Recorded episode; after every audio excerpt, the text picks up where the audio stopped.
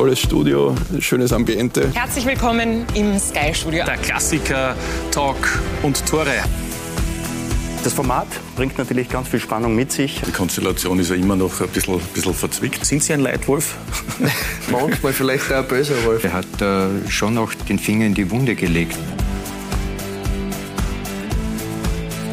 Wollen wir ein bisschen aufarbeiten? Sie würden sich schon als Kopfmensch bezeichnen. Ja, schon. Das sind alles so Themen, wo man eigentlich gar nicht diskutieren dürfte. Heute höre ich nur noch mal Belastungssteuerung. Bevor ihr steuert, müsst ihr mal belasten.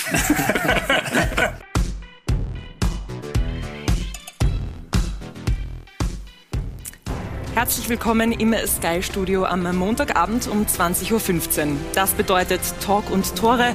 Das bedeutet ganz viele spannende Themen rund um die Welt des Fußballs. Heute im Fokus zwei Spieler. Auf der einen Seite einer mit viel Routine und Erfahrung, der noch auf Vereinssuche ist. Und auf der anderen Seite ein junger, aufstrebender Spieler bei Sturm Graz. Wir wollen heute ihre Situationen beleuchten ich freue mich auf eine spannende Diskussion und darf dazu meine Gäste des heutigen Abends begrüßen. Den Ex-Rapid-Tormann und Rückkehrer aus Polen, kann man so sagen, Richard Stredinger. Hallo. Herzlich willkommen. Auf der anderen Seite eine Laufmaschine, kann man so sagen, und Shootingstar bei Sturm Graz, Alexander Prass. Herzlich willkommen. Hallo. Und ich freue mich natürlich sehr über unseren Sky-Experten. Hallo, Alfred Hatter. Guten Abend. Sie, meine Damen und Herren, möchte ich, bevor wir mit unseren Fragen beginnen, auch noch ermutigen, Ihre Fragen zu stellen und sich in die Diskussion einzubringen und das über unsere Social-Media-Kanäle Facebook, Instagram, Twitter. Sie suchen sich's aus, stellen Ihre Fragen und wir werden sie in unsere Sendung einbinden. Und damit beginnen wir mit unserer heutigen Runde. Richard, ich beginne gleich bei Ihnen. Sie sind zurückgekommen nach Österreich. Das VDF-Camp ist jetzt auch schon vorbei. Sie sind äh, nicht mehr in Polen.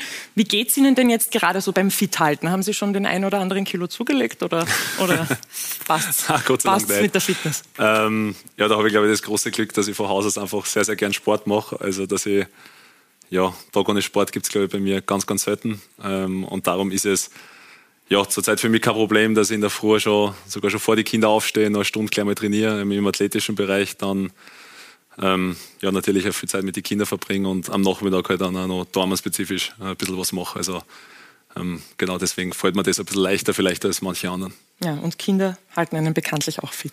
Auf jeden Fall, ja. Halten einen auch auf Trab. Das brauchen Sie noch nicht. Sie brauchen noch keine Kinder zum Fit halten, da sind auch noch keine da. Sie brauchen nur ganz viele Minuten. Bei Sturm Graz, und das waren noch einige in der vergangenen Woche. 112 waren es, glaube ich, im internationalen Spiel und dann nochmal 90 gegen Altach. Wie gut haben Sie sich denn erholen können bis jetzt? Ja, gut. Also, ähm, es war ein bisschen eine Zeit zwischen die zwei Spiele, sage ich mal. Ähm, da haben wir sowieso unseren geregelten Ablauf, wie immer, ähm, nach die Spiele, wo wir sie bestmöglich erholen, sage ich mal. Und ja, jetzt nach dem Alltagsspiel haben wir einen Tag frei gekriegt, auf jeden Fall heute nochmal. Und ähm, ja, geht schon wieder. Der war wahrscheinlich auch bitter nötig, der Tag. Alfred, wie versuchst du dich denn zu entspannen oder zu trainieren? Wie hält sich da bei dir die Balance? Mehr Training oder mehr Entspannung? Na, meine Entspannung beginnt um 5 Uhr. Da stehe ich auf und gehe ein bisschen in der Au spazieren mit dem Hund. Dann mache ich mir Frühstück. Aber Sport gibt es keinen, weil Sport ist Mord. Das würden die zwei Herren jetzt wahrscheinlich nicht so bezeugen. Fünf in der Früh aufstehen, für Sie was? Oder? Nein. Nein? Fünf oder? Sechs Viertel sieben, sowas. Okay, na gut. Also Alfred, du führst eindeutig das gesündeste Leben. Ich kann mich da auch nicht mit einbringen. Na gut, okay. Ähm, Christian Ilzer hat nach dem Spiel gestern gesagt, er hat ja auch wenig rotiert im Spiel gegen Alltag, dass ihm der Rhythmus wichtiger ist als die Frische. Wie ist es Ihnen denn lieber? Wäre es Ihnen lieber, wenn Sie dann in solchen Spielen mal auch Pause kriegen jetzt am Wochenende nach einem internationalen Spiel? Oder ist das für Sie okay, wenn, wenn sozusagen Sie jedes Mal am Platz stehen?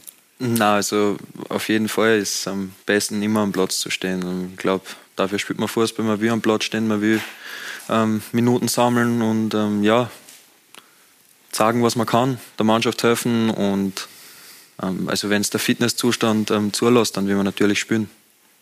Ja, wenn es nicht geht, wenn man Probleme hat oder was anderes, dann, dann muss man sowieso kommunizieren, aber solange man fit ist, denke ich, dass man immer spielen will. Alfred, du hast es ja nicht dreifach Belastung, sondern dreifach Belohnung genannt. Einmal ist das richtig? Vollkommen klar und äh, vor allem speziell im Fall von Alexander. Ja, also, er ist ein junger Mann, voller Kraft, strotzend Für ihn wäre es ja eigentlich eine Bestrafung, wenn er nicht spielt. Und daher glaube ich, äh, die Phasen zwischen den einzelnen Spielen, die zwar nur zwei, drei Tage sind, aber mit den Regenerationsmöglichkeiten, die Sturm hat, mit den entsprechenden Leuten von Massagen über alles Mögliche, die medizinische Abteilung, die da sich noch ausdenkt, ist es für ihn überhaupt kein Problem, in so einem Spielrhythmus zu bleiben und zu sein. Daher sehe ich das überhaupt nicht als äh, großes Problem für ihn. Im Gegenteil, er wächst auch mit diesen Belastungen oder Belohnungen. Richard, wie würden Sie es denn bezeichnen? Sie haben ja auch diese Dreifachbelastung bzw. Dreifachbelohnung schon erlebt. War es für Sie eine Belastung oder eine Belohnung? Wie würden Sie es eher bezeichnen? Ja gut, als Tormann ist es, glaube ich, generell einmal eine andere Sache, weil es da, glaube ich, einfach mental vielleicht ein bisschen äh, anstrengender ist als, als als Feldspieler, aber körperlich natürlich kein Problem. Also ich glaube, als Tormann kann man alle zwei Tage spielen, wäre es genauso gut, glaube ich, wenn man im Flow ist. Ähm, ja, wie gesagt, ich glaube, dass das einfach eine unterschiedliche Philosophiefrage ist. Manche Trainer entscheiden so, manche Trainer entscheiden so. Ähm, wie gesagt, ich glaube, da muss man ein bisschen schauen, auf die Spieler Rücksicht nehmen. Es gibt, glaube ich, einen Spieler, ähm, ganz bekanntes Beispiel hat er sogar selber mal gesagt, das ist Marco Reus, der gesagt hat, ich habe halt eigentlich in den letzten Jahren, mein Körper ist ja nicht gemacht für 50 bis 60 Spiele. Ähm, dann ist das aber natürlich im, im Verein klar so kommuniziert und da muss man mal so einen Spieler tauschen. Aber eben, wenn man ähm, da auf meiner gegenüberliegenden Seite ähm, einen Spieler hat, der gefühlt, glaube ich, alle zwei Tage 120 Minuten äh, durchrennen kann, dann ähm, glaube ich, muss man sich als Trainer, äh, wenn es von der Taktik und, und von, der, von der Qualität her passt, glaube ich, sich nicht die Frage stellen, ob man einen Spieler drei Jahre später austauschen muss oder nicht. Es ist natürlich schon eines, äh, ich hatte das Marco, also Reus hast du ins Spiel gebracht. Das ist natürlich ein Spieler, der ja auch internationale Spiele hat. Mit Nationalmannschaft mhm. hat er das und im Champions League und so weiter. Also eine Vielzahl von Reisen. Und das Reisen verkürzt aber die Regenerationsphasen. Also da sehe ich schon so, wenn er sagt, auf dem ganz hohen, auf dem Top-Niveau, wo wirklich permanent Spiele sind und permanent Reisen sind, kann ich mir gut vorstellen, dass der Körper nach 40, 50 Spielen im Jahr mal sagt, na Moment, das geht sich nicht aus. Aber im Alexander, zwar hat Sturm jetzt auch äh, internationale Spiele mit, dem, mit der Europa League, aber da ist doch so innerhalb des Landes sind das kurze Wege verglichen auch mit Deutschland oder und so weiter. Also die Regenerationsphasen, wenn die da sind, dann ist es überhaupt kein Problem. Wenn sie allerdings verkürzt werden durch eben das, was ich gesagt habe, kann es durchaus problematisch werden. Und das kritisieren ja auch viele Trainer. Ich glaube, Klopp hat das schon des Öfteren ähm, besprochen, dass es einfach nicht mehr geht, was man aus den Spielern aus, herauspresst. Und ich denke, der Hintergrund ist eben auch der, dass eben für die Spieler die Regenerationsphasen mittlerweile viel zu kurz sind. Ja. ja. Sind zu kurz, oder auch nicht. Es wird auf jeden Fall in Ihrem Fall jetzt nicht so sein, dass es viele Regenerationsphasen gibt. Ich möchte jetzt, bevor wir über die Europa League kurz sprechen, auch noch kurz über die Qualifikation sprechen, die Sie leider gegen Dynamo Kiew nicht geschafft haben. In der Aufarbeitung, woran ist es denn Ihrer Meinung nach gelegen, dass es dann am Ende des Tages nicht gereicht hat? Ja, ich denke, dass wir, obwohl wir vor allem im, im Rückspiel, glaube ich, eine richtig gute Leistung gezeigt haben, ähm, dass es trotz allem in allen Bereichen ein bisschen zu wenig war. Ähm, sei es im Spiel mit dem. Ähm, wir waren trotzdem über beide Spiele hinweg sehen, denke ich, einen Ticken schwächer als sie. Ähm, und ja, ich glaube, dass sie insgesamt da verdient weiterkommen sind. Und ähm, wir können natürlich eine Menge daraus ziehen und daraus lernen ähm, aus solchen Spielen und ja, sehen auch, wo wir uns eben verbessern müssen. Und ja, ich glaube, glaube, dass das, dass das auch wichtig ist für die Mannschaft. Es ähm, ist natürlich schade, dass es nicht funktioniert hat. Ähm, wir waren sicher sehr nah dran. Ähm, ich glaube, vor allem im Rückspiel haben wir über weite Strecken ein richtig gutes Spiel gemacht und waren auch die bessere Mannschaft. Aber ich glaube, insgesamt war es dann okay, sage ich mal, dass, dass wir dann nicht weiterkommen sind. weil sie, denke ich, trotzdem einen Ticken, Ticken besser waren noch. Dreifach Belohnung bedeutet in Ihrem Fall jetzt aber auf jeden Fall, dass die Europa League Gruppenphase fix ist und auf die wollen wir jetzt blicken. Wir wollen in die Zukunft schauen. Sie waren ja in der vergangenen Saison auch schon dabei, wo die Gruppe in der Europa League ziemlich schwierig war. Viele haben gesagt, das könnte fast schon eine Champions League Gruppe sein. Was wird es denn Ihrer Meinung nach in dieser Saison brauchen? Jetzt sagt man ja bei Sturm, die sind noch einen Schritt weiter in dieser Saison. Das hat Alfred Tat auch schon einige Male gesagt. Was wird es denn Ihrer Meinung nach in dieser Saison brauchen, dass es in der Europa League vielleicht sogar über die Gruppenphase gehen könnte? Ich glaube, dass wir ähm, im letzten Jahr extrem viel gelernt haben. Ähm, ich glaube, dass wir uns über die gesamte Gruppenphase in der Europa League ähm, immer weiter gesteigert haben. Auch, ja, Spiel gegen Sociedad und da gegen Monaco, wo wir X gespielt haben, zweimal. Ähm, ich glaube, dass da schon sehr viel gestimmt hat dann und ähm, dass wir sich da richtig gut anpassen haben können halt auch. Und ja, ich glaube, wenn wir da unsere Schlüsse eben aus dem letzten Jahr ähm, ziehen und mitnehmen und auch die Erfahrung, die wir alle gemacht haben, auf so einer Bühne zu spielen, es wird ja dann auch leichter, wenn man schon Spiele auf so einem Niveau gehabt hat, ähm, eben auf so einer Bühne. Ähm, und wenn wir das umsetzen können, glaube ich trotzdem, dass wir, dass wir das Jahr auf jeden Fall einen Schritt weiter sind, was das mhm. angeht. Alfred, mit der Erfahrung, die Sturm Graz jetzt schon hat, auch mit Spielern wie Alexander Prass, welche Tugenden wird es brauchen in der Europa League in dieser Saison? Die Haupttugend hat man gesehen, die letzte Saison in der Europa League gefehlt hat. Ich durfte ja das begleiten für Sky die ganze Saison in der Europa League und da hat man eines besonders gemerkt, die Mannschaft war nicht bereit im Kopf für diese Gegner, Monaco oder Sociedad, wie die alle geheißen haben. Man hat zwar achtbare Resultate geholt, aber war trotzdem vor den Namen und vor den Spielern, die dort am Werk sind, weil viele haben gesagt, eine Champions League-Gruppe fast, war man ein wenig wieder wie das Kaninchen vor der Schlange. Das wird heuer nicht der Fall sein. Man hat jetzt gegen Kiew gesehen, die vermutlich es nicht schaffen werden, weil ich glaube, dass Benfica höher einzuschätzen ist, dass man trotzdem mit Kiew mithalten kann. Und genau solche Teams werden auch heuer in der Europa League vielleicht auf Sturm treffen, also Mannschaften, die wirklich in Reichweite sind. Und daher glaube ich, vom Mindsetting, wie man heute so schön sagt, mit äh, einem neuenglischen Wort, ist es so, dass es einmal ein großer Fortschritt ist. Zusätzlich zu dem kommt, dass die taktische Ausrichtung, die Christian Ilzer mit seiner Mannschaft gewählt hat und äh, praktisch durchführt, immer mehr gefestigt ist. Ja, also die Abläufe sind jetzt für jeden schon einfach sonnenklar und das hilft einfach in solchen Spielen, wo es spitz auf Knopf steht. Daher glaube ich, dass diese heurige Saison sicherlich angenehmer wird für die Grazer, als es die letzte war, wo man sehr viel Lehrgeld gezahlt hat.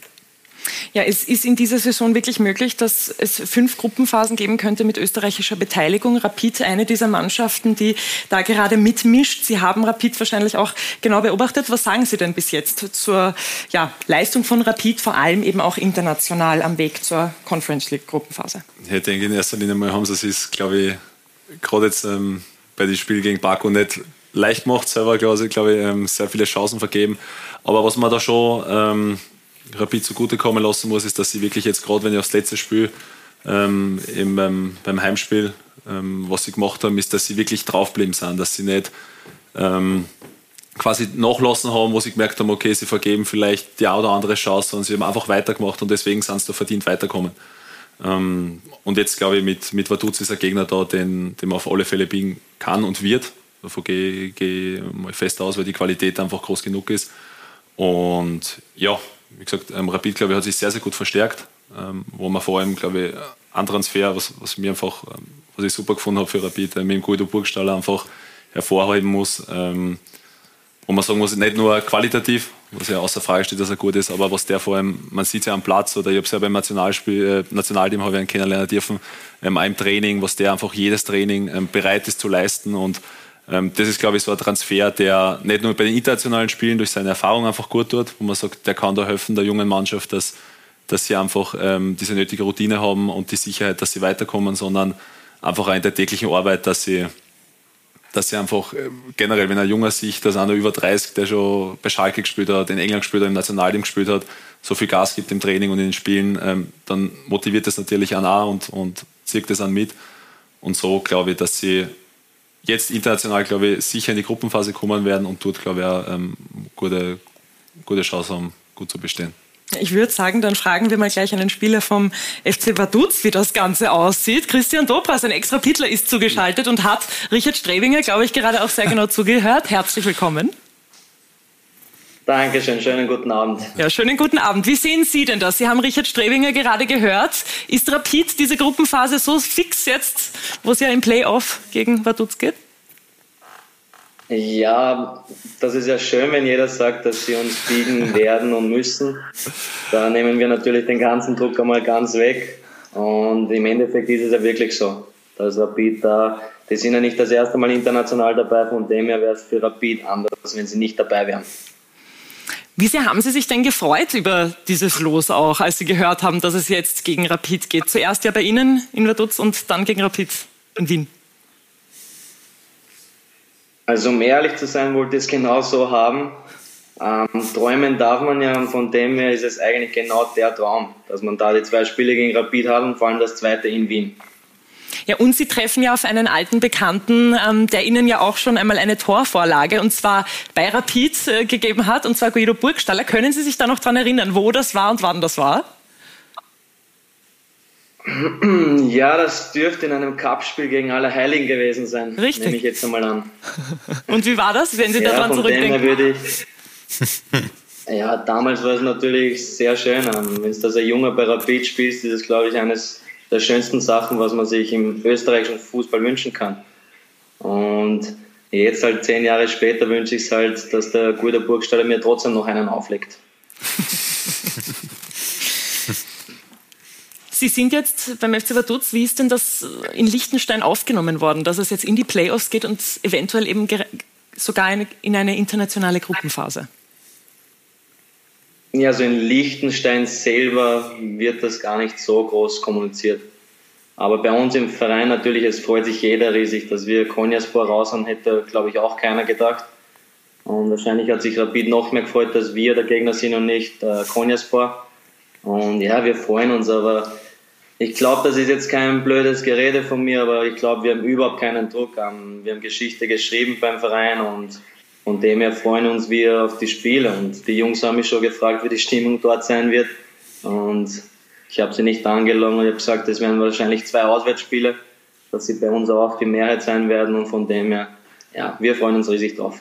Sie sind im vergangenen Sommer von Blau-Weiß-Linz zum FC Vaduz gewechselt, sind jetzt in Liechtenstein. Wie hat sich denn dieser Wechsel für Sie gestaltet? Wie zufrieden sind Sie mit dem, wo Sie gerade sind? Sie haben ja auch gerade erst Vertrag verlängert. Also direkt nach Blau-Weiß-Linz wollte ich eigentlich irgendwo wieder in die erste Liga ähm, Fuß fassen, weil ich davor ja, mehr Probleme gehabt habe mit meinen Auslandsreisen und dann Gott sei Dank wieder bei Blau-Weiß-Linz gespielt habe und wieder gut zurückgekommen bin.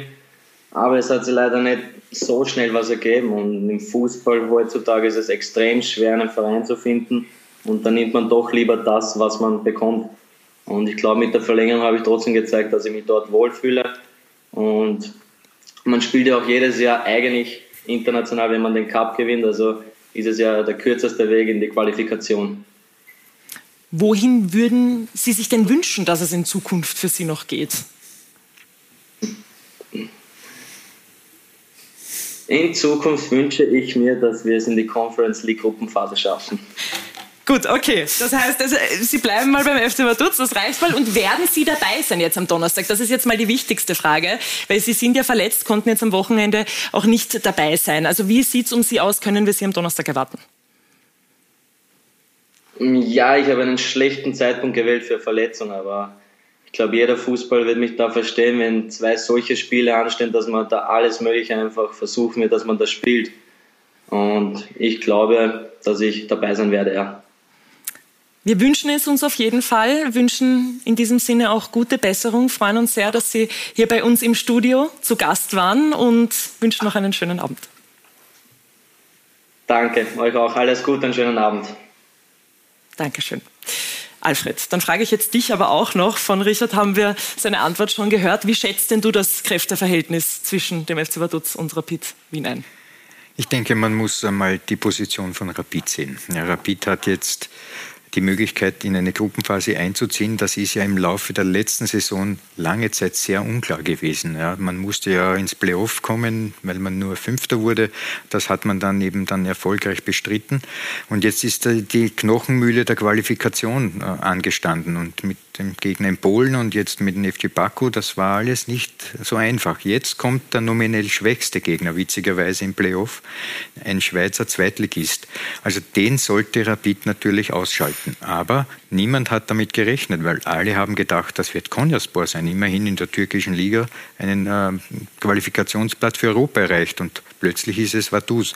Daher die Warnung sollte doch ein wenig auch äh, dastehen für die Grün-Weißen, dass es nicht ein Selbstläufer ist. Das darf man auf keinen Fall äh, annehmen, sondern von der ersten Sekunde muss man für klare Verhältnisse sorgen. Und ich glaube, dass die Kapitler das wissen und das auch umsetzen werden. Ich erwarte also, und ich erhoffe es, sagen wir so, ist besser, zwei Siege.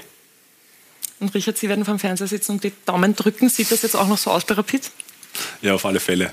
Also wie gesagt, deswegen eben, wie ich das vorher gesagt habe, ist natürlich äh, ein bisschen die grüne Brille natürlich noch auf. Ähm, und deswegen geht er frohen Mutes rein, dass das Rapid das natürlich ähm, schaffen wird.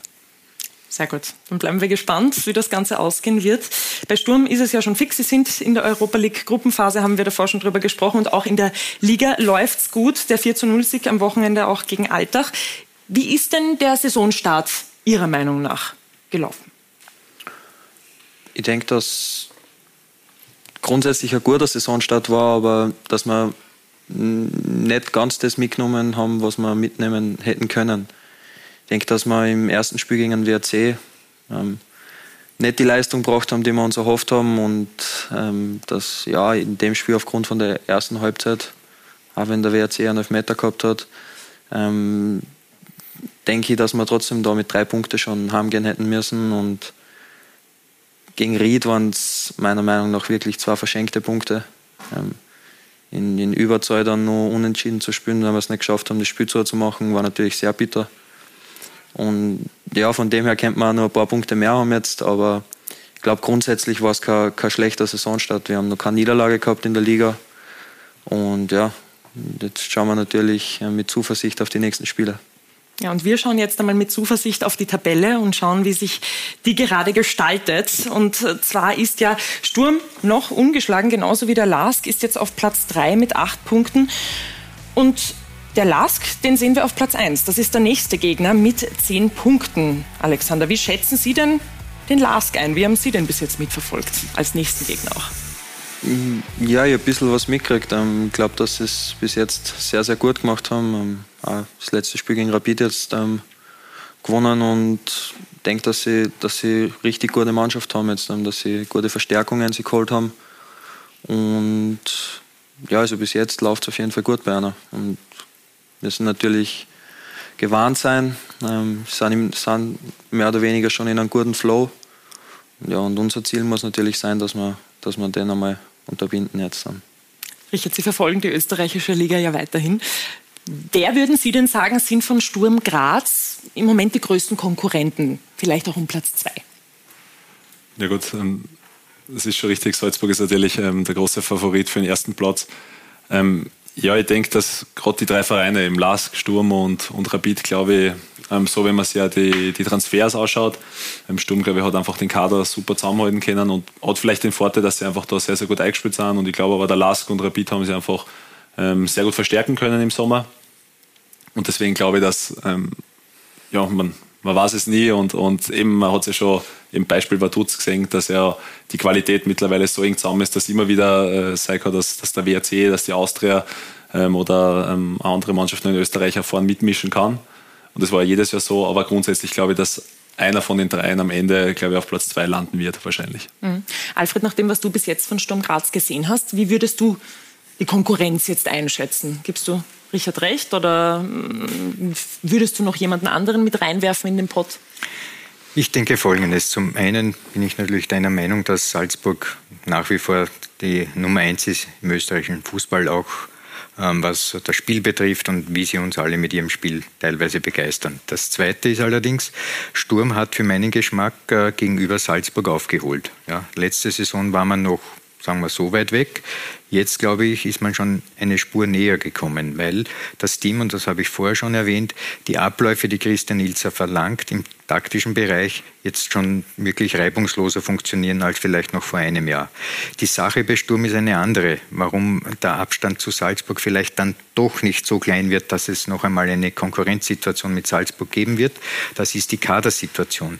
Wir haben eben mit Jantscha und mit Kitteschwili zwei normalerweise Stammkräfte, die also unter den ersten elf auflaufen sollten, die verletzt sind. Und zwar so verletzt, dass man nicht weiß, hm, wieder ein Spiel und vielleicht wieder verletzt. Also die Verletzungsmisere mit diesen zwei Spielern ist ein Problem. Ganz speziell bei Jancha aus folgendem Grund. Wir erinnern uns, in der letzten Saison war es so, dass äh, Sturm sehr viele Tore gemacht hat aus Standardsituationen, die es im Jancha mit hervorragenden Eckbällen oder Freistößen zur Mitte gebracht hat und dann drinnen wurde eben finalisiert. Das fehlt und das sieht man auch jetzt. Also Jancha ist ein großer äh, Faktor, der, wenn er zurückkommt und fit ist, das Niveau noch einmal hebt. Und bei Kitteschwile ist es ähnlich. Daher die Breite und Tiefe, die Salzburg hat, von der Qualität und vom Umfang der Spieler, der ist bei Sturm nicht da. Wenn ich jetzt aber auf die Konkurrenten blicke, in dem Fall Rapid, Austria oder äh, auch ähm, den Lask, dann sehe ich eine ähnliche Situation bei diesen Clubs. Auch beim Lask ist es so, dass sie die ersten 11, 12, 13, 14 gute Teams, also gute Spieler für das Team sind, aber darüber hinaus ist auch schon dann ein leichter Abfall, was den Kader betrifft. Wenn ich die Zugänge bei Rapid nehme, die ich jetzt gerade gehört habe, dann sage ich, da ist sehr viel gemacht worden im vorderen Bereich, im Offensivbereich, Bajic zum Beispiel oder noch der eine oder andere Burgstall haben wir sowieso schon erwähnt. Köln ist auch ein, so ein, ein Spieler, der also die offensive Qualität gehoben hat. Die Frage ist allerdings, die defensive Frage bei Rapid. Und da sehe ich noch immer, dass speziell im Abwehrbereich, im zentralen Bereich, die Innenverteidigerposition noch nicht dieses Niveau haben, die also teilweise Sturm hat mit Affengruber oder mit äh, Wüttrich und äh, beim Lask mit äh, Ziereis oder auch mit Luckeneder. Also bei Rapid ist zwar die Offensive äh, gut verstärkt worden, aber im Bereich der Defensive mangelt es. Daher glaube ich, wenn ich diese Gesamteinschätzung unter einem Strich mache und Rapid sollte sich qualifizieren für die Konferenz Champions League, dann hat Sturm englische Wochen vor sich, Rapid, der Lask nicht. Und das kann ein Trumpf sein im Herbst. Daher es wird wirklich sehr interessant, dass, ähm, ob Sturm den Abstand halten kann gegenüber den Konkurrenten. Aber normalerweise für meinen Geschmack sind sie Top 2. Alexander, wie würden Sie denn das einschätzen? Es wird immer wieder gesprochen von diesem Abstand von Sturm zu Red Bull Salzburg und dass der in dieser Saison wahrscheinlich sogar eben schon ein bisschen verkleinert wurde. Würden Sie das auch behaupten? Wie groß ist der Abstand denn noch? Oder kann man da vielleicht sogar schon ein bisschen kratzen dran? Ja, ich denke, es ist schwer zu sagen, wie groß der Abstand jetzt wirklich ist. Ähm, ich glaube, dass, dass jeder weiß, dass wir mit Salzburg in der Liga ähm, eine Mannschaft haben, die ja einfach ganz andere Mittel ähm, haben. Die finanzielle Mittel, über finanzielle Mittel verfügen, über die verfügt sonst niemand.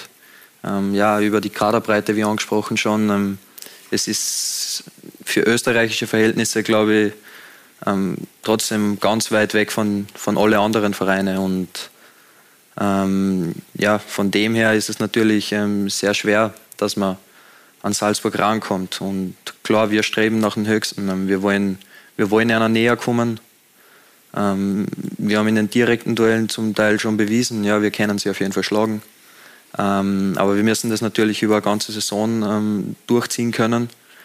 Und das natürlich mit der, mit der Doppelbelastung bzw. Dreifachbelastung ähm, für uns wahrscheinlich ein Ticken schwieriger, weil wir trotzdem nicht diese Kaderbreite haben wie Red Salzburg zum Beispiel. Aber ähm, das ist für uns kein Grund, dass wir uns nicht nach oben orientieren. Also wir wollen auf jeden Fall näher kommen und das ein oder andere Ausrufezeichen auf jeden Fall wieder setzen. Ja, und die Arbeit, die Andreas Schicker und Christian Ilzer leistet, leisten, die ist natürlich auch sehr lobenswert, sehr erwähnenswert. Die wird auch oft erwähnt und vor allem auch die Arbeit, die im Kader geleistet wird. Sturm Graz hat nämlich viele junge, talentierte Spieler. Das hat sich in der vergangenen Saison gezeigt, aber zeigt sich auch in der aktuellen. Dabei stechen oft die Torschützen vor. Aber es lohnt sich auch einen Blick auf manch anderen zu werfen. Ronald Mann. Es sind diese Spieler, die nach dem 4-0-Sieg von Sturm am vergangenen Samstag im Fokus stehen. Emega, Wels, Heulun. Die jungen Wilden schlagen wieder einmal zu. Ja, hat mich schon äh, natürlich äh, gefreut. Ich denke, das zeichnet unseren Weg aus, für das stehen wir auch, dass wir ja, äh, junge Spieler, äh, junge Stürmer dazuholen auch, die Jahrgang 2003, so wie es jetzt beim Rasmus war oder auch beim äh, Emma. Und natürlich freut es mich auch dann, wenn Eigenbauspieler, Jahrgang 2004, so wie der Welsi, dann auch heute sein erstes Bundesligator macht. Diesen Weg der Grazer geht auch einer erfolgreich, der vielleicht nicht sofort auffällt. Alexander Prass. Auch gegen Alltag sorgt er wieder für einen Assist und wichtige Aktionen. Der Alex ist absoluter Schlüsselspieler in unserer Mannschaft. Äh, denke einfach, wenn ich, wenn ich, wenn ich zurückdenke, wir haben ihn von, von über ein Jahr geholt, äh, hat am Anfang hat es nicht so einfach gehabt, er hat, hat dann schon gebraucht, auch ist dann im Ende des Herbstes zum Stammspieler geworden und hat den nie mehr hergegeben, weil er einfach auch nicht mehr wegzudenken war. Sein erstes Bundesligaspiel absolviert Prass am 23. Juli 2021. Es folgen immer wieder Kurzeinsätze und von Anfang an zeigt er, was er drauf hat. Er hat eine super Lauffähigkeit, hat aber auch fußballerische Qualität, einen sehr, sehr guten Schuss, bei Standardsituationen gut. Also er bringt ein sehr, sehr gutes Gesamtpaket mit, aber in allen Bereichen hat er noch Luft nach oben. Ich muss immer wieder äh, hin und wieder braucht er mal den gesunden Tritt in den Hintern, äh, dass, dass, er wirklich auf Fokus, auf Spannung bleibt. Aber ein Spieler mit, mit enormem Potenzial und der bei uns eine enorme Entwicklung genommen hat. Alexander Prass. Es geht mit schnellen Schritten voran. Sein Vertrag wurde vorzeitig bis 2025 verlängert, doch es gibt noch Optimierungsbedarf dann versucht er oft dann auch zu komplizierte Dinge zu machen, will dann schon oft das Besondere machen. Ja, mit, mit seinen Grundtugenden, mit seiner Einfachheit äh, kann er dann auch schwierige Dinge sehr, sehr gut lösen. Er ist ein spezieller Spieler, der ein super coachbar ist, äh, mit dem es äh, top zusammenzuarbeiten ist. Und deshalb schätze ich ihn und das ist ein ganz wichtiger Teil unserer Mannschaft. Was noch fehlt, sind Tore, oder? Solange er mir Tore auflegt, bin ich glücklich und ich denke, das ist er auch. Sein Potenzial ist enorm. Er kann es bis an die Spitze schaffen. Und es ist wohl nur eine Frage der Zeit, bis auch Alexander Prass Tore schießt. Alexander Prass. Ich gebe die Frage jetzt ganz einfach an Sie weiter. Noch kein Tor in der Bundesliga. Wann ist es denn endlich soweit? Ja, also es, mittlerweile ist mir schon ein bisschen unangenehm fast. Ähm, ich weiß es selber nicht. Ähm, es ist, glaube vor jedem Spiel kommt er zu mir, ja, heute habe ich das Gefühl, heute ist soweit. Dann war letztes Spiel wieder der Andi Schicker ist gekommen und heute gespielt ist, heute mach's dann und ja, im Endeffekt ähm, habe ich dann eins vorgelegt oder zwei, weiß nicht, ich glaube, mir ist noch eins gut geschrieben worden, ähm, wo ich dann natürlich auch sehr glücklich drüber bin, weil ich einfach weiß, ich habe der Mannschaft damit helfen können. Aber es ähm, wäre wirklich an der Zeit und es würde mir persönlich sehr freuen, wenn ich auch mal treffen würde. Ja, und das eine, das Sie, wie Sie gerade gesagt haben, gut geschrieben bekommen haben, obwohl es in Ihrer, Ihrer Ansicht nach zwei waren, ähm, war das ähm, von Rasmus Heulund. Und er ist ein guter Freund von Ihnen, wenn ich das richtig mitbekommen habe. Sie verstehen sich sehr gut mit ihm. Und wir haben auch bei ihm nachgefragt, wie er die Beziehung zu Ihnen sieht. Und das wollen wir uns kurz anhören. Alex is a very, very good friend of mine. He is, he's one of the, the guys who took good care of me when I arrived here. And we are often uh, out uh, drinking coffee or going to the city of grass and eating or something. So Alex is, uh, yeah, he's uh, one of my my very good friends and yeah, very close to me. Ja, Rasmus Heulund sagt da eben gerade, dass Sie sich um ihn gekümmert haben, wie er damals in die Mannschaft gekommen ist und dass Sie für ihn da waren. Wie würden Sie denn die Beziehung zu ihm beschreiben? Ja, ich denke, wir haben von Anfang an gleich einen guten Draht gehabt. Ähm, es er ist im Prinzip gekommen und ja, klar, ich habe mir ein bisschen um ihn angenommen, sage ich mal. Ähm, wollte ihm ein bisschen helfen, weil es ja trotzdem nicht, nicht einfach ist. Ähm, ähm, Wenn du zu einem neuen Verein kommst, die Sprache nicht beherrscht und ja, irgendwo auch durch den Maurits Kjärgert, mit dem ich sehr gut befreundet war, die beiden sich ja eben gut kennen, ähm, haben wir ja klar Verbindung gehabt und ähm, die hat sich jetzt natürlich auch verstärkt und wir verstehen sie außerhalb vom Platz und am Platz ähm, sehr gut und immer besser und ja, ist mittlerweile schon eine gute Freundschaft geworden. Ja, und wenn man einen Freund wie Rasmus Heulund hat, kann einem der ja vielleicht auch ein bisschen den Druck nehmen mit den Toren. Die kommen dann eh ganz von alleine. Ich möchte ein bisschen mit Ihnen über Ihren Werdegang sprechen. Sie sind vom LASK in die Red Bull Schule gegangen, haben dort einen sehr weiten Weg eigentlich durchgemacht, haben sich auch durchgesetzt. Wenn Sie an diese Zeit zurückdenken, haben Sie sich von Anfang an wohlgefühlt? Ich spreche jetzt vor allem über die Red Bull Schule. Ähm, ja, tatsächlich schon. Also ich, ich, war ja sehr früh dran. Also ich war zwölf Jahre, wo ich ins Internat gekommen bin. Ähm, also mit zwölf von daheim weg. Ähm, war natürlich am Anfang ähm, nicht so leicht. Ähm, meine Eltern haben mich wöchentlich besucht und ich habe Gott sei Dank ähm, sehr nette, nette Erzieher gehabt in, im Internat, damals noch im Kolpinghaus, ähm, die sich sehr an mich angenommen haben, die ja, irgendwo bisschen eine Ersatzmutter eingenommen haben und Ersatzvater zum Teil. Ähm, und das hat mir in, vor allem in der Anfangszeit schon sehr geholfen. Und ja, und dann würde ich jetzt nicht sagen, dass das Selbstläufer war, ähm, die nächsten paar Jahre, aber ähm, die Zeit ist sehr schnell vergangen und ähm, dann war eh ähm, eben die Akademie dann und äh, die neue Akademie, das neue Internat und ähm, ab der Akademie, sage ich mal, ist ähm, nicht mehr so einfach gelaufen. Äh, ich glaube, dass mir nichts geschenkt worden ist. Ähm, ich habe es nie ganz einfach gehabt. Also ich habe mich wirklich Jahr für Jahr ähm, absolut ähm, beweisen müssen. Also es war nie, dass ich in einer, in einer U jetzt eingestiegen bin, wo von vornherein klar war, ja, der Alex ist ein, ist ein fixer Bestandteil von der, von der Startelf oder ähnliches, sage ich mal.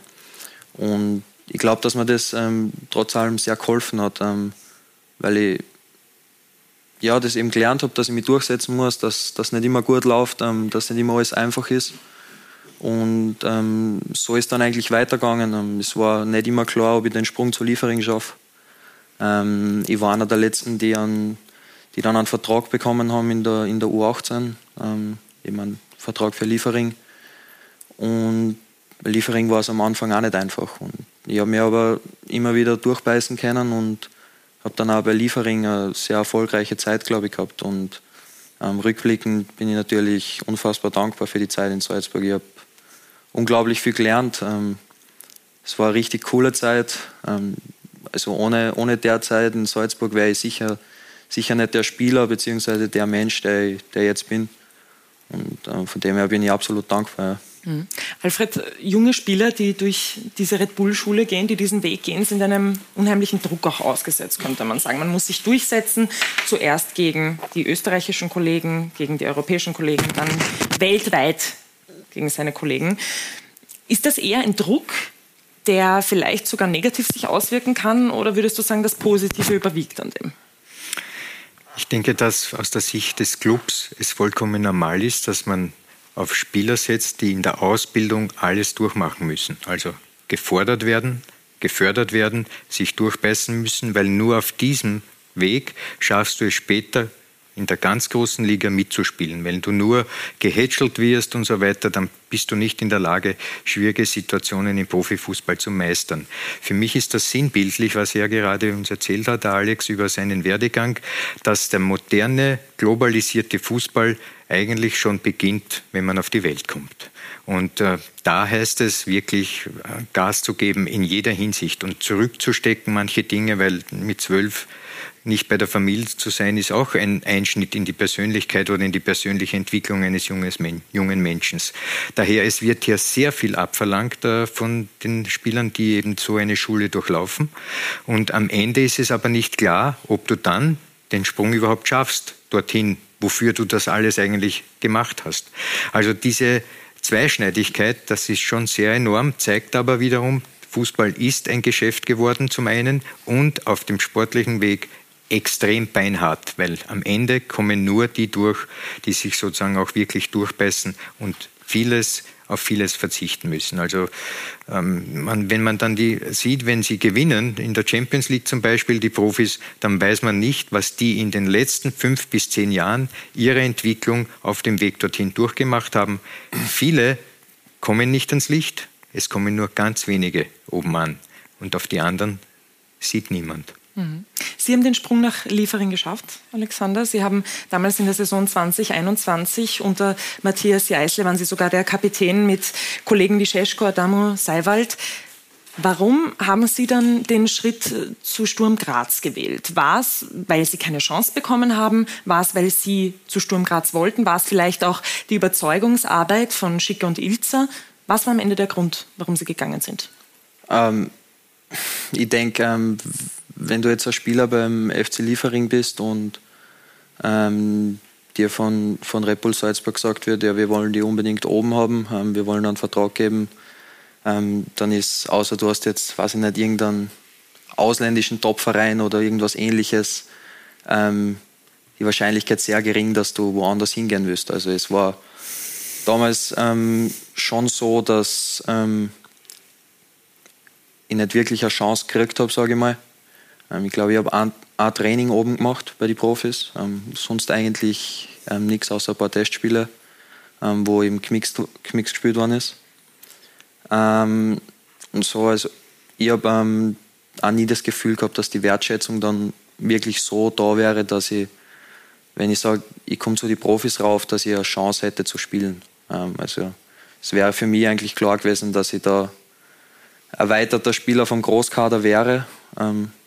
Und es war lange Zeit ähm, ist nicht im Raum gestanden, dass ich einen, einen Vertrag kriegen würde. Ähm, vielleicht ganz zum Ende hin, ähm, wo aber die Idee eher darauf hinausgelaufen ist, dass ich dann auf Leihbasis woanders hinwechsel und ähm, das wollte ich dann nicht. Ähm, ich habe ich hab die Gespräche mit Sturm Graz super gefunden damals und ich habe dann einfach das Gefühl gehabt, dass, dass ich dort richtig Wertschätzung erfahre.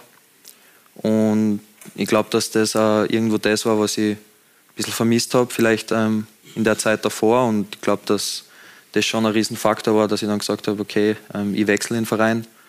Und ähm, ja, für mich ist es absolut die richtige Entscheidung gewesen jetzt im Nachhinein und bin richtig froh, dass ich den Schritt gemacht habe.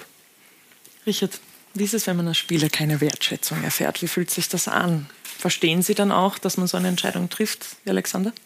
Also ich denke, in seinem Fall war es ja die Goldrichtige, wenn man jetzt sieht, seine Entwicklung oder dass er, dass er regelmäßige Einsatzzeiten bei Sturm bekommt. Ich glaube, Salzburg ist generell, wie er es gesagt hat, ähm, glaube ich, im Nachwuchs eine, eine brutale Geschichte, weil einfach immer wieder Spieler geholt werden, ähm, von ganz Europa oder sogar darüber hinaus. Also deswegen ähm, ist es, wie es der Alfred auch schön gesagt hat, mit der Zweischneidigkeit, ist es sicher für die, für die Leistungsentwicklung förderlich, sage ich mal, für die, die, die dieses mentale ähm, Rüstwerk quasi schon von klar auf mitbringen, wie es der Alex gehabt hat, dass er gesagt hat, ich, ich gehe den Weg weiter. Aber man muss auch die andere Seiten sehen. Ich komme jetzt einfach zurück, ähm, zum Beispiel habe ich ja immer wieder, weil es geht ja nicht bei Salzburg so früh los, sondern überall. Und es gibt ja das Beispiel habe ich jetzt erst was erlebt bei, bei uns bei, bei meiner Dormenschule, wo, wo auch Eltern sich gemeldet haben, dass er mit neun Jahren beim Probetraining im, im LAZ, da gibt es ja in Österreich so diese LAZs, ähm, wo schon mit neun Jahren dieses Auswahlverfahren startet, wo halt vier Torleute eingeladen werden und dann bleibt halt einer übrig. Und der halt dann nach zwei Wochen Training dort halt weinend heimgekommen ist, weil sie ihm halt nicht genommen haben und gesagt hat, er will ganz aufhören mit Fußball. Also ich glaube, da muss man eben für den Leistungssport, und der Alfred hat ja gesagt, das ist halt ein Geschäft, es ist so, man schaut eben, das ist halt natürliche Selektion, kann man sagen, im Sport, äh, dass man, dass man da die Stärksten herauskristallisiert. Aber ich glaube, ähm, das fällt ein bisschen im Fußball oder ist, ist abhanden gekommen, dass man schon noch einfach das noch klarer kommuniziert, dass das quasi auch schon mit zwölf Jahren ein Privileg ist, dass man dort ist. Dass du das nicht, weil man sieht immer nur den Weg zum Profi. Also man, man weiß das ja auch generell jetzt noch nicht wertzuschätzen, was man erreicht hat, aber es ist ja schon eine große Leistung gewesen, dass die genommen haben mit zwölf Jahren im Internat. Ja. Aber das sieht man in dem nicht. Und ich glaube, da müssten die Familien oder die Kinder natürlich darauf vorbereitet werden, dass man sagt, bumm, auch wenn es dann in einem Jahr nicht weitergeht, du kannst eigentlich dein Leben lang stolz darauf sein, dass du das daher geschafft hast. Ja. Und also das ist, genau. Ich muss allerdings trotzdem jetzt kurz auf die Situation eingehen noch einmal, weil da macht mich etwas stutzig. Ich denke, dass Salzburg, die wirklich sehr viel Geld in die Hand nehmen, um so eine Akademie oder so ein Ding aufzustellen, ähm, sicherlich auch Menschen haben, die Prognosen abgeben über die zukünftige Leistungsfähigkeit von Spielern. Und aufgrund dieser Prognosen, die aus dem Nachwuchs eben kommen, werden dann Spieler vielleicht mit Verträgen ausgestattet oder eben nicht. In seinem Fall dürfte die Prognose negativ gewesen sein, weil sonst kann ich mir nicht erklären, dass Salzburg nicht sagt, komm, bleib bei uns und so weiter. So, wo haben die hingesehen? Einen Capaldo haben sie geholt und wenn ich jetzt seine Spielweise sehe, Entschuldigung, nichts gegen Capaldo, ist ein Top-Spieler, aber das spielt er auch. Jetzt, ein Jahr später. Also mir scheint, dass dort diese Leute, die die Prognosen über die Spieler abgeben, vielleicht zu engstirnig denken. Wie würden Sie das sehen? Ja, ich denke, ähm, dass das in meinem Fall einfach so gewesen wäre, dass ich ähm, diese Minuten dann gar nicht bekommen hätte. Und ähm, alleine von dem Aspekt war es für mich sowieso das Richtige, dann einen anderen Weg einzuschlagen. Sei es jetzt Laie oder in Verein wechseln.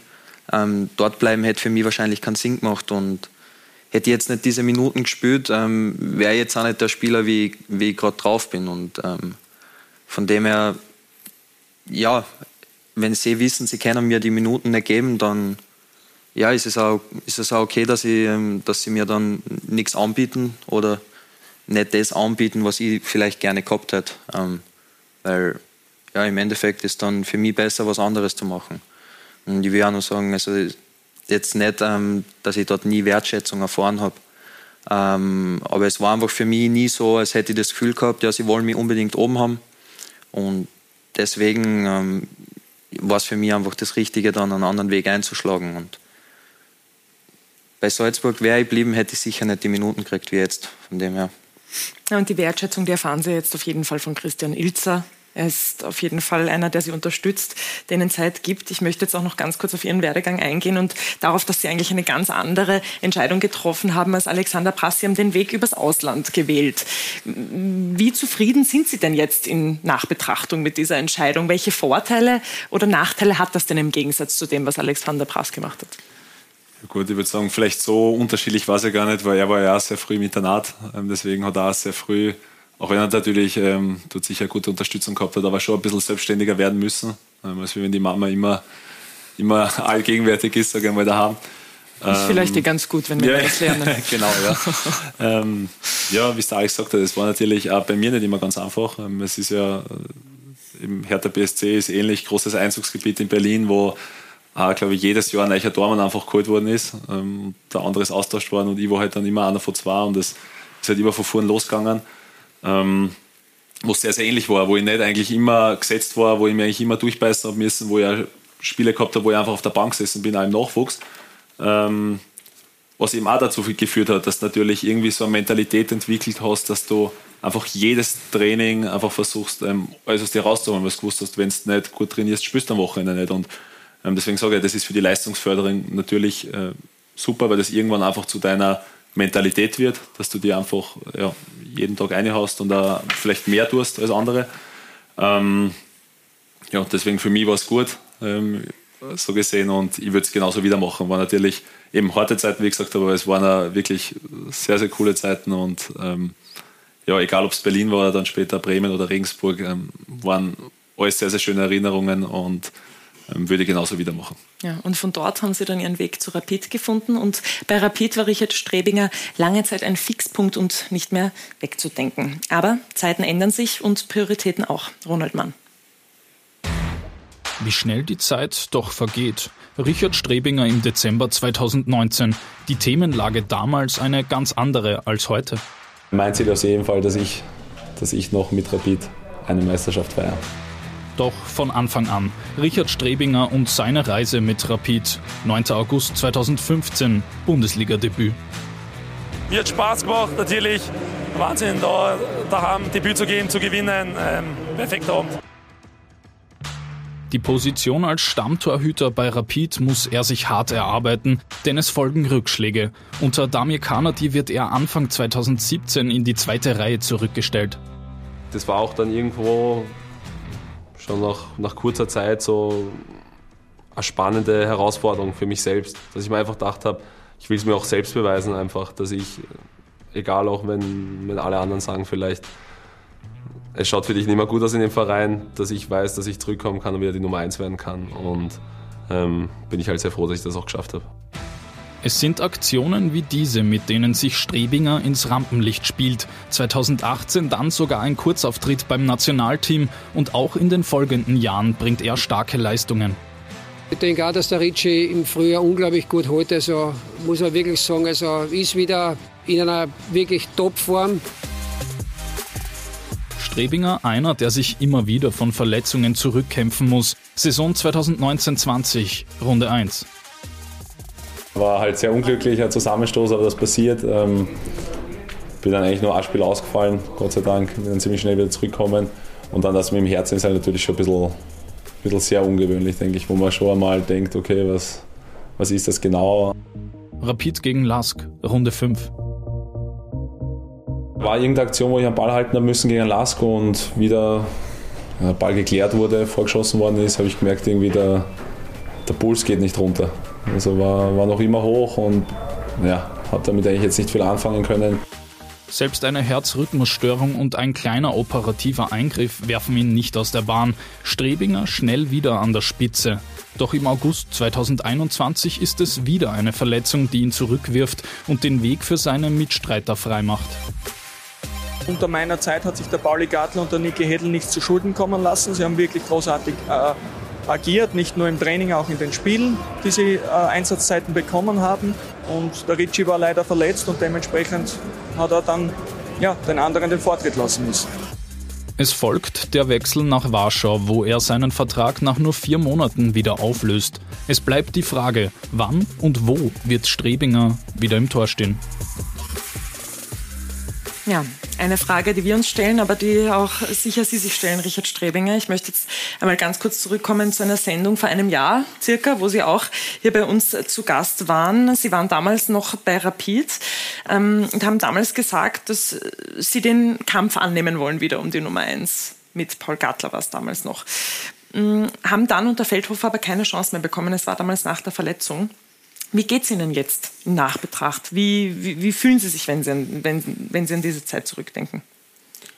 Ja, wie gesagt, ähm, ich glaube, da ist schon ein Vorteil, dass ich ja schon jetzt einige Jahre im Profibereich tätig bin, dass man dann schon merkt, dass es halt, ähm, gut, jetzt vielleicht für mich ist vielleicht der Rapid ein bisschen mehr als ein Arbeitgeber, ähm, aber trotzdem der Fußball einfach ein Geschäft ist. Und es ist halt dann einfach so entschieden worden, dass ähm, ja, von Beginn der Vorbereitung, dass man einfach schon gemerkt hat, ähm, wie es richtig gesagt worden ist, dass halt die Chance nicht, nicht geben wird. Ähm, was aber auch für mich okay ist. Also da bin ich kein Best, das ist einfach so vom Es ist für Sie okay, aber hatten Sie Verständnis dafür? Ja, Verständnis. Natürlich als Spieler denkt man immer, man ist die beste Wahl. Aber wie gesagt, so ist das Geschäft. Ähm, das ist, ich bin nicht der Entscheidungsträger, das ist der Trainer, der im Endeffekt die Entscheidung trägt, der der ist, der natürlich am schnellsten weg ist. Und der hat sich anders entschieden und ähm, deswegen geht dann der Weg woanders weiter. Also ich bin generell ein Mensch, glaube ich, der nie wem lang böse ist. Deswegen ist das ähm, ja, ist so getroffen worden und das Gute ist, im Leben geht es immer weiter, ähm, genauso im Fußball auch und ähm, so habe ich auch die Reise in, in Warschau antreten können, die persönlich, glaube ich, eine super coole Heraus, äh, Herausforderung und Erfahrung war. Sportlich habe ich auch einige Spiele dort machen können, richtig coole Spiele. Ähm, und deswegen war das ja, im Nachhinein natürlich, wäre jetzt noch immer gern bei Rapid und wird spielen und, und jetzt Europa League äh, oder Conference League Quali aber es ist so, wie es gekommen ist. Und so gehen wir im Leben, wenn eine Tür zugeht, geht eine neue auf. Und genauso ähm, war es bei mir und wird es genauso weitergehen. Mhm. In Warschau hatten Sie sechs Pflichtspiele. Die letzten drei Pflichtspiele sind Sie dann nicht mehr im Kader gestanden. Was war denn Ihrer Meinung nach der Grund, warum es dort nicht funktionieren sollte? Ja, es war so, ich habe dann einen, einen unglücklichen Zusammenbruch gehabt. Ähm, dort im Training, muss man sagen, die polnische Liga ist generell sehr, sehr hart, also ein bisschen, ein bisschen Härter kritisch. die österreichische? Deutlich härter, ja. Also wird, wird, wird sehr, sehr hart gespielt und auch trainiert, was natürlich ich sehr, sehr gern mag, aber eben dadurch, dass ich natürlich auch nicht zurückziehe, ist es da im Training halt so ein, zu einem unglücklichen Zusammenbruch gekommen, wo ich dann halt ähm, zwei Spiele nicht spielen habe können und dann hat es halt das letzte Spiel, ähm, ich mir kein Risiko mehr eingehen und dann ähm, ja, war es aber so, dass ich gemerkt habe, wie gesagt, für mich ist einfach äh, die Familie sehr, sehr wichtig, ähm, weil mein älterer Sohn kommt jetzt in die Schule und dass wir da, beziehungsweise ich, nach, nachdem wir da uns ein bisschen, oder ich mir ein bisschen eingeklickt habe, einfach das Gefühl gehabt, dass es nicht das Optimale ist. Und da geht es gar nicht darum, natürlich geht es in erster Linie darum, dass, dass der Familie gut geht und vor allem den Kindern. Aber es ist ja so, dass man langfristig, wenn man sich nicht wohlfühlt, und ich bin halt so ein Mensch, ähm, für den es sehr, sehr ausschlaggebend ist, damit er gute Leistungen am Platz bringen kann, ähm, dass ich gesagt habe, okay, wenn wir dort nicht, nicht glücklich ähm, sind, wirklich, ähm, und vor allem die Kinder nicht, dann wird es ja für mich langfristig einfach kein ja, keine erfolgreiche Geschichte werden. Ähm, und so habe ich halt den Verein ähm, um Vertragsauflösung gebeten. Und weil sie gewusst haben von Anfang an, dass mir eigentlich, dass da nicht viel um Geld verhandelt worden ist, sondern eher gerade um, um diese Geschichten äh, gesprochen worden ist, ähm, nach kurzer Bedenkzeit sind sie dem auch nachgekommen. Ja, und jetzt sind Sie einer von 30 immer noch Profis, der auf der Suche ist nach einem Verein. Wie geht es Ihnen denn mit der Situation, in der Sie jetzt gerade sind? Zu Beginn der Saison, muss man dazu sagen, waren es circa 50 Profis, jetzt sind es noch ungefähr 30. Wie fühlt sich das gerade für Sie an, die Situation, in der Sie da sind, die ja für Sie auch eine neue ist? Ja, natürlich. Ich sage, am Anfang war es, oder gut, da war sowieso Urlaub, ähm, aber habe es natürlich sehr genossen. Was ich nach wie vor natürlich genieße, dass ich ein bisschen mehr Zeit für die, für die Kinder habe.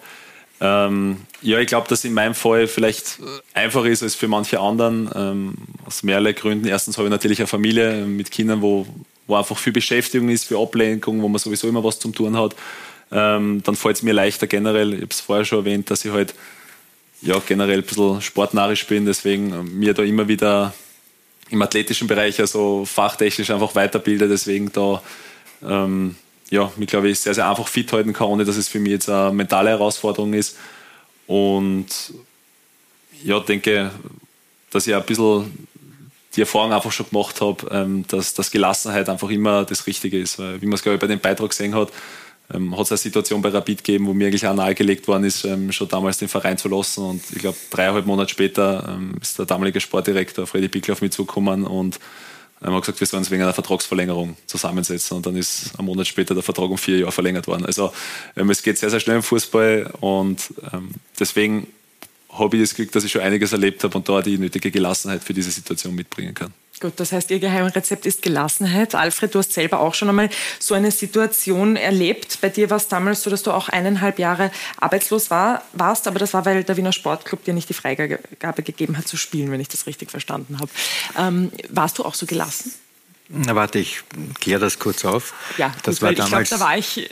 Na, das war, da warst du noch nicht auf der Welt, aber das ist nicht so wichtig. Wichtig ist, dass damals vor Bosmann war. Vor Bosmann bedeutet, du hast einen Anmeldeschein beim Verein unterschrieben und warst dann Leibeigener. Ja, du konntest nicht gehen nach Ablauf deines Vertrages, wohin du willst, sondern du bist immer noch an den Verein gebunden gewesen. Und ich war damals 20, war unter anderem Kapitän von der U20 Weltmeisterschaftsmannschaft, die in Mexiko leider untergegangen ist. Das ist ein anderes Kapitel.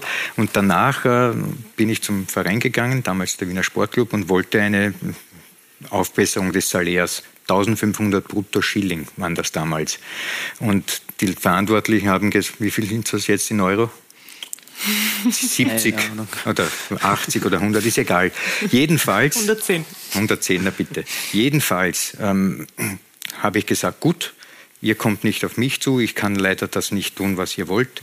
Ich melde mich ab. Da musstest du dann laut Regulativ 18 Monate stehen. Erst dann hast du die Freigabe erhalten. Und jetzt sage ich dir, die ersten Monate trainierst du wie ein Hund, weil du denkst, na, die rufen ja an, das gibt's ja nicht, 20 Jahre, das kann ja nicht sein. Das ist, äh, und dann nach zwei Monaten denkst du, oh je, und das Training wird weniger und du fällst in ein psychisches Loch. Und ich kann dir sagen, ich habe sechs Kilo abgenommen und so ausgesehen schwere. Ist nicht lustig, aber nein, so, wie, nein, so schwere, wie du das machst, schaut lustig aus. Nein, es ist nicht lustig gewesen. Es war eine schwere psychische Belastung. Du musst dir vorstellen, ungefähr im Alter von Alexander. Und du darfst plötzlich nicht spielen, weil der Verein sagt, na, du musst das tun, was wir sagen. Und wenn du das nicht tust, spielst du nicht. Das war wörtlich so. Und dann habe ich nicht gespielt. Und das, was das bedeutet für einen jungen Mann, der äh, genauso wie die beiden im Nachwuchs voller Freude und dann bei den Profis endlich und sogar in der Nationalmannschaft und plötzlich wird der Boden unter den Füßen weggezogen. Und das ist wirklich eine schwere Prüfung. Daher, ich verstehe alle, die jetzt von diesen 30 Profis, die du angesprochen hast, das ist eine enorme psychische Belastung, wenn du plötzlich keinen Wert mehr besitzt mhm. als Sportler. Und von diesen 30 Profis gibt es unverhältnismäßig viele Tormänner, muss man sagen, die gerade vereinslos sind. Warum denken Sie, ist das so, dass gerade so viele Tormänner eigentlich vereinslos sind und immer noch suchen? Ja, ich glaube, gerade am österreichischen Markt ist es eigentlich schon relativ ersichtlich, dass man einfach sagt, okay, man hat oftmals einfach eine, eine Nummer eins, die sehr, sehr gut ist und setzt dahinter einfach auf, auf Junge. Ähm, Natürlich ja mit, mit aus mehreren Gründen, weil man sagt, okay, möglicherweise im Optimalfall entwickelt sich der super, spielt bei uns super und ähm, hat vielleicht noch einen Wert, ähm, wenn, man, wenn man verkaufen. Ähm, und was natürlich auch der andere Fall ist, dadurch, dass es so ist oder generell auch durch die Internationalisierung vom Fußball ähm, und dass es dann auch immer sehr, sehr viele ablösefreie Spiele gibt, ist, angenommen, es verletzt jetzt beim Bundesligisten die Nummer eins wir geben den 20-Jährigen äh, die Chance und das funktioniert vielleicht noch nicht, weil er super Potenzial hat, aber vielleicht ist noch ein Jahr zu früh ist, dann kann man Ende September, Anfang Oktober noch immer einen Tormann holen, der gestanden ist, wo man weiß, okay, den können wir sofort spielen lassen. Und ich glaube, durch die Möglichkeit ist es ähm, gerade in Österreich so, dass, es, dass man diesen Weg verfolgt. Ist mhm. ja völlig normal. Wie gesagt, es gibt internationale Ligen. Deutschland, in England ist zum Beispiel gar nicht so, wo halt die Nummer zwei oft sehr, sehr erfahren ist. Ähm, aber in Österreich ist es halt so, dass einfach die junge Torhüter da den Vorzug kriegen und dann halt, wenn halt der Nummer 1 ähm, gerade vertragslos ist, das dann halt nicht so leicht ist. Alfred, hast du eine Erklärung dafür, warum es so viele Torhüter gibt, die gerade auf Vereinssuche ja, sind? Das kann ich mir gut vorstellen, warum das der Fall ist. Wir befinden uns, haben wir des Öfteren heute schon gesagt, im sogenannten globalisierten Fußball. Da werden Spieler wie Aktien weltweit äh, verschifft, aber natürlich auch Tormänner. Ich habe mir die Ligen angesehen, die großen Ligen und vergleiche äh, das auch noch mit unserer Liga beziehungsweise die in unserem Bereich sind. England zum Beispiel hat fünf englische Torhüter und 15 ausländische. Das heißt, die haben enorm viel Knete, die können auf dem Weltmarkt die besten Torhüter, die sie glauben, dass die sind, holen. So wird es immer weniger in, der, in, dieser Hinsicht. Äh, dann landen wir bei uns. Wir haben ein Verhältnis von 8 zu 4. Acht Österreicher, vier ausländische Torhüter. Das heißt, je weniger Geld da ist, desto eher setzen diese Vereine bei uns auch auf Spieler, die sich bewährt haben in der eigenen Mannschaft schon, vielleicht mit aufgestiegen etc. oder eben auch auf junge Spieler. Daher Leute wie Ritchie, werden in Österreich es schwierig haben, einen Job zu finden. Das ist so. Und das gilt dasselbe für Riegler, der auch eine Verletzung hatte jetzt in Alltag, oder Leitner.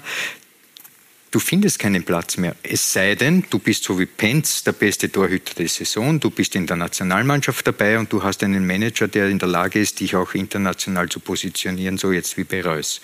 Also für mich ist die Sache klar, die Ökonomie im Fußball ist etwas Entscheidendes geworden auch mittlerweile und da werden eben auf Kräfte zurückgegriffen, die eben billiger sind auch. Mhm. Sie konnten sich jetzt im VDF-Camp, das ist ein Camp, das von der Fußballergewerkschaft zur Verfügung gestellt wird, sozusagen, damit Sie in dieser vereinslosen Zeit trainieren können, wo jetzt auch zum Beispiel Robert Ebertsberger Trainer war, sich austauschen mit Ihren Kollegen, mit Ihren vereinslosen Tormann-Kollegen. Was, worüber haben Sie da gesprochen? Macht man sich viele Sorgen oder, oder wie läuft dieses Camp ab? Wie kann man sich das vorstellen? Ja, ich glaube, das ist von Person zu Person unterschiedlich. Wie gesagt, da habe ich schon gemerkt, dass ich eben, ja, da vielleicht immer ein bisschen leichter habe, weil eben mit der Familie oder muss ich sagen, ich habe ja ein paar andere Themen eben mit, mit dem Verein, den ich gegründet habe, mit meiner Keeper School, ähm, wo ich mich da mehr einbringe, wo ich einfach ja, vielleicht auch verschiedene Bereiche kennenlerne, noch intensiver, ähm, wo du da merkst, das macht auch riesig Spaß. Also ich glaube, das, das ist vielleicht dann auch für manche ein Problem, auch gerade junge Fußballer, die noch keine Vision haben, wie es nach dem Fußball weitergeht, wo du einfach das Gefühl hast, muss ich auch sagen, wie ich 20 war und bei Werder Bremen Nummer 2 war, waren auch sagt, mit 20 Jahren bei Werder Bremen Nummer 2 ist super, aber da habe ich auch nach jedem Abschlusstraining, wo ich gewusst habe, ich spiele morgen nicht, habe ich mir gedacht, bumm, wenn ich in einem Jahr nicht spiele, ist meine Karriere vorbei. Also das ist ja immer relativ, wie man die, wie man die Dinge sieht. Und ich glaube, das ist einfach dann auch ein Problem, wenn einer, so wie es der Alfred gesagt hat, eben, er hat gewusst, jetzt 18 Monate, oh je, geht es da noch überhaupt weiter? Ähm, auch vielleicht eben, was, was erwartet man von einem 20-Jährigen, 22-Jährigen, ähm, dass der schon wirklich die Vision hat, was er außer Fußball macht.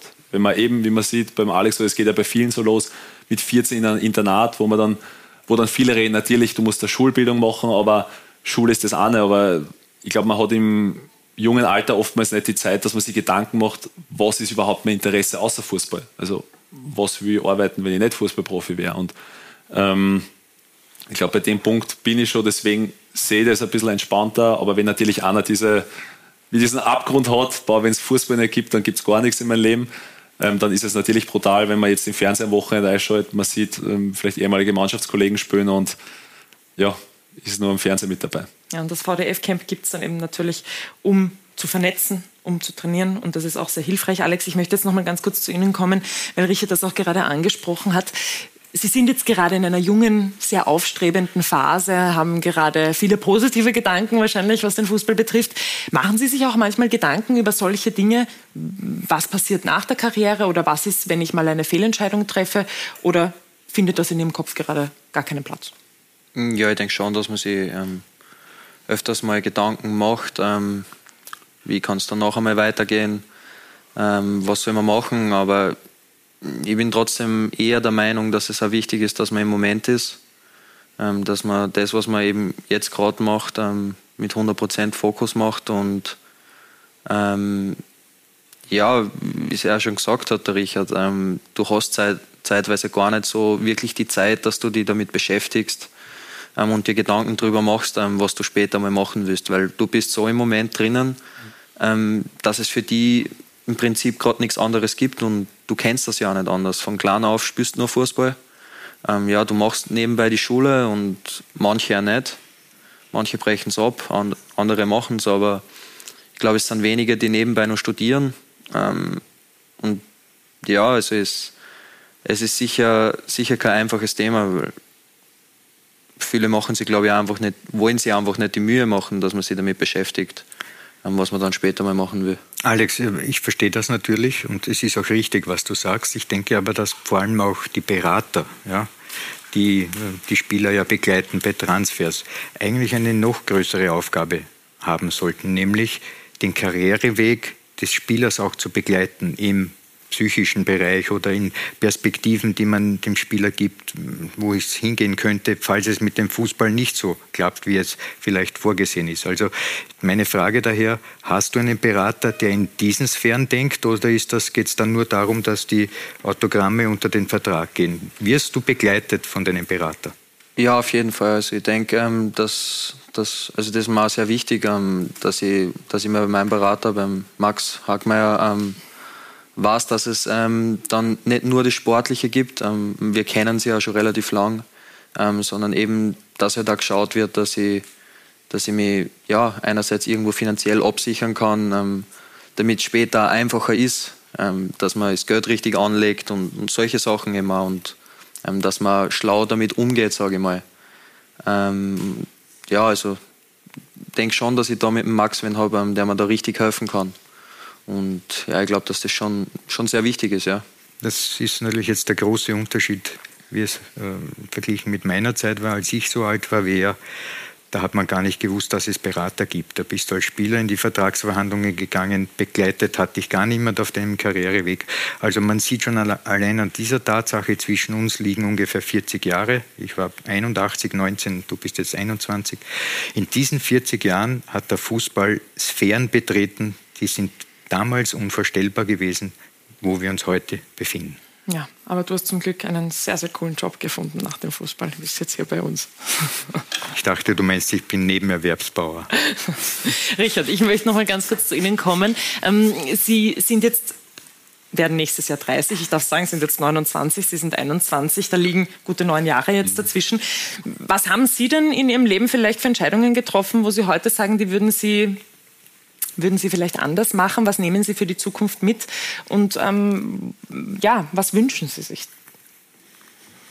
Boah, Entscheidung, die nicht so machen würde, ist schwierig, glaube ich. Also die ich vielleicht auf einen anderen Weg geführt hätte. Ja, genau. Ähm, na, eigentlich, eigentlich nicht viel. Ich glaube, dass jede Entscheidung, eben wenn es einmal ein schlechter ist, ähm, dazu ja beiträgt, dass man der Mensch ist, der man, der man heute ist. Und ähm, kann man, glaube ich, jeden Tag findet man Entscheidungen, die nicht optimal sind, aber ähm, na, also wenn man sagt, die großen Entscheidungen des Lebens, glaube ich, waren im Endeffekt alle die richtigen. Ähm, mit den ganzen Herausforderungen würde ich eigentlich alles wieder so genauso machen. Wie gesagt, ich habe gesagt, so wie es vorher mal war bei Rapid, wo es eben Kassen hat, du kannst dich noch an einen Verein umschauen, dass ich geblieben bin. Hätte auch in die Hose gehen können, hätte auch in der Sommervorbereitung nicht mehr Nummer eins werden äh, sein können. Und damals waren auch ganz gute Anfragen dabei, weil ich da noch sehr jung war. Ähm, und im Endeffekt war es dann die richtige Entscheidung. Also ich glaube, man muss auch manchmal ein bisschen was riskieren. Das heißt, in der Vergangenheit und gute Entscheidungen getroffen. Und wenn Sie jetzt in die Zukunft blicken, was wäre Ihnen bei Ihrem nächsten Engagement besonders wichtig? Vielleicht yes. mit Learnings auch, die Sie gemacht Ja, sicher. Das nächste, nächste Engagement, wie gesagt, das soll natürlich auch wieder eine coole Herausforderung sein. Da geht es jetzt gar nicht darum, wie groß der Verein ist, sondern einfach, was, was das Ziel dahinter ist. Ähm, ich würde jetzt nicht unbedingt immer, dass man sagt, okay, wir spielen einfach eine Saison, sondern es muss einfach schon ähm, glaube ich, wäre cool, wenn wirklich eine, eine, Idee dahinter ist, wie man, wie man sie gemeinsam entwickeln kann, ähm, wie er generell den, den Verein unterstützen kann, weil ich ja schon einiges erlebt habe und auch mit meiner Erfahrung einbringen kann, nicht nur als Spieler. Und das wäre mir ganz, ganz wichtig natürlich ähm, noch dazu, weil wir einfach als Familie sowieso schon entschieden haben, dass diese drei Monate oder vier Monate Warschau das Maximale sind, dass wir getrennt sind, dass wir das halt gemeinsam machen und dass das dann halt auch sowohl familiär passt als natürlich auch dann sportlich. Sehr gut, dann freuen wir uns und sind sehr gespannt. Alexander, bei Ihnen ähm, liegt noch einiges vor Ihnen. Vielleicht mal das Nationalteam, wäre wahrscheinlich ein Wunsch. Aber vor allem äh, wäre eine Frage, die ich an Sie habe. Wollen Sie jetzt bei Sturm bleiben? Sie haben ja gerade Ihren Vertrag verlängert, also sieht es danach aus. Aber ist es bei Ihnen schon etwas, wo Sie sagen, Sie wollen diese Zeit auch nutzen? Weil es wird immer darüber gesprochen, dass in der heutigen Zeit vielleicht junge Spieler auch zu früh von Vereinen weggehen. Gibt es bei Ihnen einen Karriereplan, der vielleicht auch besagt, jetzt noch ein bisschen bei Sturm bleiben über längere Zeit? Also grundsätzlich gibt es jetzt keinen Karriereplan, der irgendwie besagt, ähm, zu dem Zeitpunkt wie weg vom Verein und ähm, wie dorthin oder ja, zumindest irgendwo hin. Ähm, ich glaube, dass, dass das sowieso, ähm, ja, dann, du musst das in dem Moment entscheiden, ähm, wo du eben gerade bist.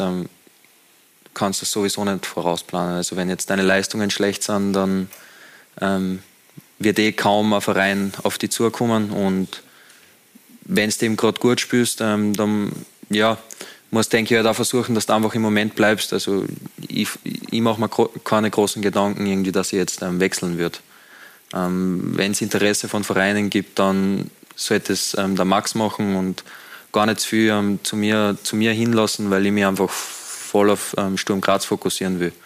Und ähm, wie gesagt, ich habe da jetzt unterschrieben und bin, ähm, bin glücklich dort, ähm, fühle mich extrem wohl und ähm, habe eine super Mannschaft um mich herum und ähm, ja, alles Weitere wird man dann eh sehen, wie es weitergeht. Ja. Dann sind wir in jedem Fall gespannt, freuen uns auf Ihren weiteren Karriereweg und Richard, Ihnen wünschen wir alles Gute und Dankeschön. ganz viel Glück bei der Vereinssuche. Ich bin mir ganz sicher, da wird etwas kommen bei so einem tollen Tormann wie Ihnen und bedanke mich damit für diese Runde. Wir sind nämlich schon am Ende der Sendung angelangt, meine Damen und Herren.